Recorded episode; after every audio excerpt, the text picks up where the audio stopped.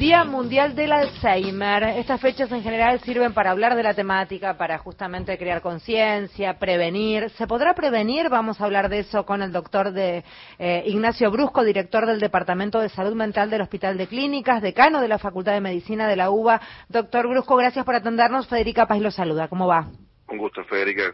Buen día, ¿cómo estás? Muchísimas gracias por atendernos, decía, y preguntaba al aire, y, y la respuesta la tiene usted, doctor. ¿Se puede prevenir el Alzheimer? Sí, en realidad no es una prevención directa, sino es una cantidad de variantes que hoy impactan en la posibilidad de, hacer que en forma direccionada retrasar la, la, evolución de la enfermedad y el comienzo de la enfermedad. Tiene dos grandes variables, la variable de detectar quién es la población de mayor riesgo, que son generalmente personas que tienen familiares con la enfermedad, hoy genómicamente en el banco de genética, por ejemplo, de Facultad de Medicina podemos determinar algunos parámetros importantes de riesgo y después también la cantidad de variables que tienen que ver con, factores eh, de, impacto en la, en la posibilidad de eh, acelerar la enfermedad o que comience más tempranamente. Entre ellos, uno de ellos son los metabólicos y otros son los, los sociales psicológicos, ¿no? Son dos grandes factores que, que impactan los metabólicos, lo que convencionalmente van a decir presión arterial, colesterol, eh, vida sedentaria, eh, obesidad, tabaquismo, etcétera. Uno de la presión arterial y la glucemia son dos, dos, grandes factores, y, la obesidad. Y de otro lado, la, cuestión social, en el sentido de las interrelaciones que, sociales de las personas, la actividad permanente, la, bajar el estrés y eh, otras cuestiones tienen que ver con la, la, eh, hipoacusia. Es decir, hay unos trabajos últimos que han demostrado que un paciente que escucha mal tiene más riesgo de tener enfermedad del Alzheimer, lo cual hay una cantidad de variables socioambientales, además de los metabólicos, que impactan sobre las personas que además tienen predisposición a tener la enfermedad. Eso este suena, nunca lo había escuchado, el tema de la hipoacusia, nos sorprendió a todos aquí en la mesa, doctor. Es un, dato del 2020 muy interesante de Harvard, de un trabajo que muestran los grandes factores de riesgo impactando en el, nacimiento, a mediana, a mediana edad y, a, y, de adulto mayor. A mediana edad, la, la, la, la, la hipoacusia impacta en el 7% de riesgo, aumenta el 7% el riesgo para wow. enfermedad de Alzheimer, lo cual en medicina es un, un impacto alto, ¿no? El 7% es uno de los factores que más impacta. Y también esa edad, que también nos sorprendió a nosotros, y muy importante el tema de la red social, que claramente se ha, se ha, se ha interrumpido en, su, en el momento de la pandemia, lo cual ha generado algunos espacios de preocupación eh, en cuanto a los adultos mayores que han quedado. O sea, menos actividad social redunda en mayor probabilidad de desarrollar la enfermedad. ¿Sería esa la lógica? Exactamente. De hecho, el fenómeno del aislamiento social de dos años es un fenómeno totalmente novedoso en el Homo sapiens. Nuestra especie tiene 300.000 años y nunca en la historia de, de, la humanidad se había interrumpido la interrelación social entre seres humanos que tiene que ver no solamente con verse, hablarse, conectarse, sino también tocarse. Y eso es un punto que no es menor, la sensibilidad táctil, la, con lo cual nacemos. Nosotros nacemos y en primer sentido, cuando reconocemos a nuestra, a nuestra, este, madre y padre, son los tactos. No escuchamos ni vemos. Y esos sentidos son muy importantes eh, en el comienzo de la vida y al final de la vida. Esa interrupción tiene impacto también, además de la como social y obviamente, obviamente la red social y todo lo que sabemos que la problemática de las jubilaciones y cuestiones cuando el paciente se muda, etcétera, que impactan fuertemente como un fenómeno social que termina transformándose en un fenómeno neurológico. Eh, y arranqué mal la nota, porque yo debería haber preguntado eh, qué es el Alzheimer. Si pudiera definirme el Alzheimer, en, dando por sentado que todos sabemos de qué hablamos, pero en realidad, ¿qué es el Alzheimer? Si tuviera que definirlo fácil, Doc, como para que lo es una, el, Alzheimer es un envejecimiento más rápido del que tenemos que tener, cerebral más rápido del que tenemos que tener siendo una enfermedad muy común y que afecta especialmente la memoria y luego la conducta. Ese sería el resumen. Es decir, todos los días nos mueren neuronas, nada más que los pacientes con enfermedad de Alzheimer mueren más rápidamente, mucho más rápidamente, a partir que se desencadena la cadena de muerte neuronal. Es decir, que estos genes de repente se despiertan, están en silencio y disparan esto. Para que se despierten, tenemos que jorobar los otros genes, como las cuestiones que decimos, jorobarlos de forma metabólica, eh, y jorobarlo de forma psicosocial, como decimos, estos factores que son diabetes, glucemia, también traumatismo del cráneo, está muy eh, eh, descrito actualmente en el fútbol americano, en, jugadores de las defensas más que los, que los delanteros, un montón de variantes que sabemos que en, boxeadores, ¿no? Es decir, que golpes en la cabeza son también factores que dejan memoria ambiental que redundan a que esos genes en algún momento se despiertan más rápidamente antes de tiempo. Y, y no todo el mundo tiene los genes, esto, es decir, lo hace aproximadamente la mitad de la población a los 80 años, por lo cual a los 80 años hay personas que están totalmente con, su cognición conservada, su intelecto conservado y otras personas que empiezan a tener este problema. Sin embargo, dentro de este problema hoy tenemos bastante aliciente en el sentido que se pueden trabajar muchas variantes para que eh, se lenteja bastante la, problemática y el envejecimiento rápido. Es decir, lo que uno tiende es que ese envejecimiento eh, acelerado tienda a parecerse al envejecimiento normal, en el sentido que nadie puede interrumpir la evolución de la vida, sino que tratamos que esa curva de envejecimiento se normalice. Doctor eh, Mario Giorgi, mi nombre, ¿cómo le va? Hola eh, Mario, un gusto. Eh, estos estímulos que tiene la vida cotidiana hoy, este, interacción, comunicación, dispositivos, este, ¿son concurrentes como para dinamizar ese metabolismo? ¿La acción social es reemplazada por esta tecnología y, evita o acompaña este, la prevención? Hay discusiones sobre eso si esos mecanismos son estresantes, empeoran. Si esos mecanismos mejoran la actividad diaria, mejoran. Es decir, lo importante es no hacer cosas que no, normalmente no hacemos, eso es, malo, es decir, que nos generan estrés. Si son cosas que nos pueden placer o que son novedosas pero nos generan placer, está bien. Lo importante es no generar estrés. Nosotros vemos permanentemente personas haciendo ejercicios tipo crucigramas o locos que nunca hicieron y estresados con eso, o, o lugares se hacen ese tipo de ejercicios, en realidad eso no, no, es lo mejor. Lo mejor es mantener una actividad diaria, cotidiana, con social activa, pero sin estresarse. El ejercicio que más cambia la evolución de la enfermedad es el físico, el, ejercicio aeróbico. Totalmente diferente a lo que generalmente la gente piensa. Es decir, ejercicio aeróbico programado. Que ejercicio aeróbico no es ir al banco. El ejercicio aeróbico es solamente dedicarse en lo que nosotros llamamos fluidez, pensar en nada, ir pensando y caminar solamente 20 minutos tres a cuatro veces por semana.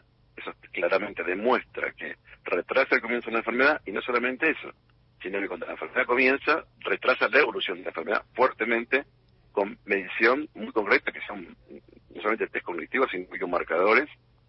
Esos los biomarcadores son eh, estudios que se hacen sobre el cerebro con resonancia, con estudios de imágenes, que hay una zona muy chiquitita en el cerebro, que es la que se achica de esta enfermedad en el comienzo de la enfermedad, que se llama hipocampo, que normalmente se atrofia una vez desencadenada la enfermedad 7% por año y baja de 7 a 4% a 3% por año, por lo cual el ejercicio aeróbico claramente es de los adelantos terapéuticos más, más fuertes que hay. Por eso veces cuando se dice no hay medicamentos nuevos, no. Hay un montón de cuestiones nuevas, entre ellos, por ejemplo, un punto muy muy importante que es el ejercicio aeróbico. El ejercicio físico, eh, mental también es importante, pero sin generar estrés.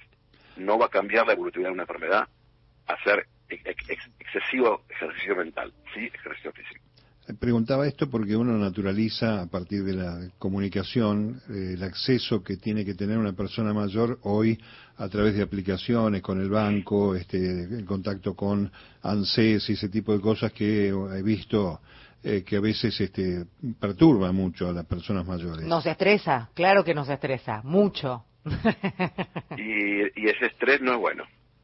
Sí es bueno jugar con eso, sí es bueno la tecnología, sí es bueno el, Zoom para que eh, un adulto mayor se comunique con su hijo, sí, sí es buena la tecnología, si es usada eh, en forma moderada.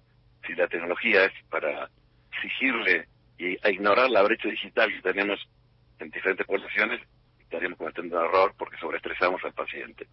El multitask es bueno siempre y cuando no sea excesivo, no sea estresante. Por eso hay un fenómeno que se llama fluidez, que lo mencioné medio al pasar, que no es un tema menor. La fluidez es un, es un fenómeno muy, muy importante, este, que lo que implica es pensar en nada, un poco cuando vemos una película choclera, o cuando hacemos meditación, o cuando vemos eh, por la ventana de un auto, un colectivo, ver las columnas. Eso es fluidez, se prende una parte del cerebro que hace reposar al cerebro. Hay muchas enfermedades que, que implican no, no, no, no respetar esa variante eh, eh, no, se, no, se, prende unas zonas que se llaman zonas de reposo. Esas zonas de reposo son claves para que el cerebro repose y se produzca un montón de fenómenos de, limpieza cerebral. Hoy estamos trabajando fuerte con un, una, un concepto que se llama limpieza cerebral, que todos los días se depositan proteínas patológicas en nuestro cerebro y se limpian. Es que, doctor, lo que nos pasa a muchos es, en este vértigo que vivimos, es que no nos para nunca la cabeza. Exactamente, pero esto nosotros lo vemos con, eh, imágenes funcionales. Entonces, hay enfermedades como la depresión mayor, como el TOC grave, como la esquizofrenia, donde una zona, una cosa rara, pido perdón, una precunio, es una parte interna del cerebro que está en el lóbulo parietal, se prende solo cuando reposamos. cuando nosotros estamos mirando la nada misma, ahí se prende esa zona. En los pacientes que tienen una depresión mayor, que están preocupados permanentemente, o están con un TOC, o están excesivamente multitask, esas zonas no paran. Eso es muy malo, no solamente para el Alzheimer, sino para un montón de funcionalidades. En cuanto al Alzheimer, aumenta el estrés, obviamente, esto. Como para, para orientar también a la gente, le pido respuestas más cortitas, así llegamos, porque se me termina el programa. Le pido disculpas, ¿eh? No, no hay problema. Pero es apasionante el tema y quiero que rinda. Eh, eso se puede entrenar, digo, porque estamos los que hasta nos molesta hasta para dormir, que de repente uno se levanta para ir al baño y esa cabeza que empieza a funcionar y que no para, y eso termina siendo muy degradante en cuanto a la calidad de vida y potencialmente peligroso para la salud.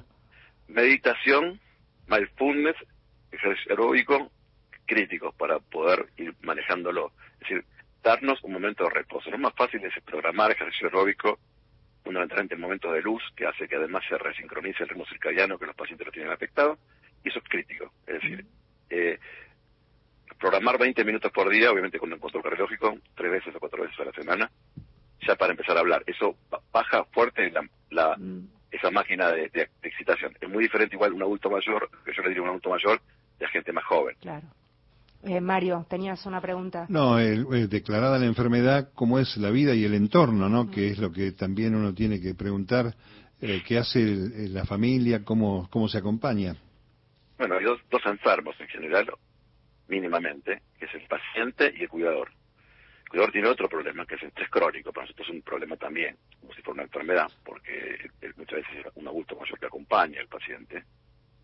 Y ese estrés crónico genera este, a veces nos pregunta el, familiar, ¿es contagioso esta enfermedad? Porque yo también me estoy olvidando y en realidad el olvido es por otro motivo, es por falta de atención, consecuencia de estrés permanente y ese, bueno, ese precuño, como dijimos, o sea, esa falta de fluidez por estrés, que la persona no tiene genes para Alzheimer y no se genera la problemática.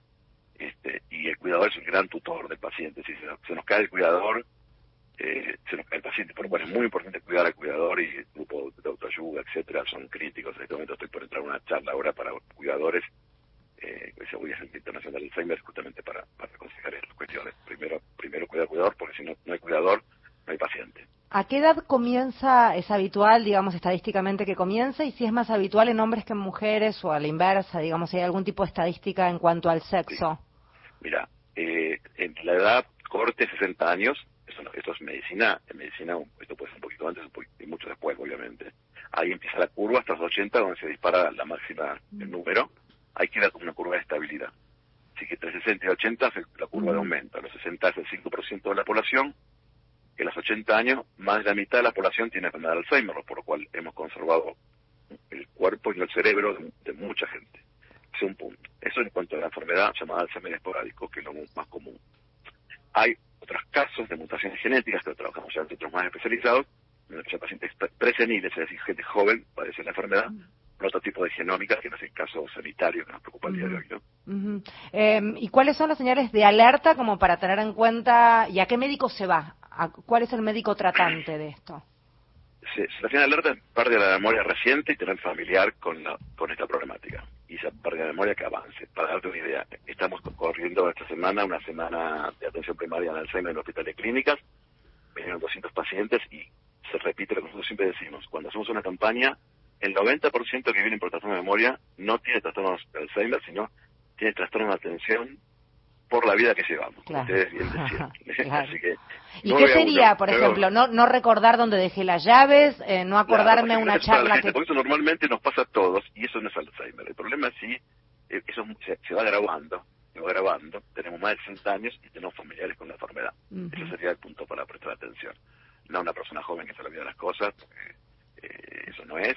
Una persona más de 60 años que se está olvidando cosas puntuales, cosas enciclopedistas, por ejemplo, que comía anoche, eh, cómo se llama mi nieto, etcétera que además es muy importante la carga familiar, muy importante. Es una de las enfermedades que más eh, genómica tiene como antecedentes. Bien. Eh, Doc, gracias por hablar con nosotros. Y en el Clínicas entonces están estableciendo estas jornadas por esta semana, ¿es correcto? Por esta semana y después está el Centro de Alzheimer que tiene línea directa Bien, a tenerlo en cuenta para todos los que están escuchando porque es un lugar de excelencia, claro, absolutamente. Muchísimas gracias por hablar con nosotros. gracias por, este, comunicarse eh, sobre esta problemática. Gracias, doctor. El doctor Ignacio Brusco es quien estaba hablando, director del Departamento de Salud Mental del Hospital de Clínicas, decano de la Facultad de Medicina de la UBA.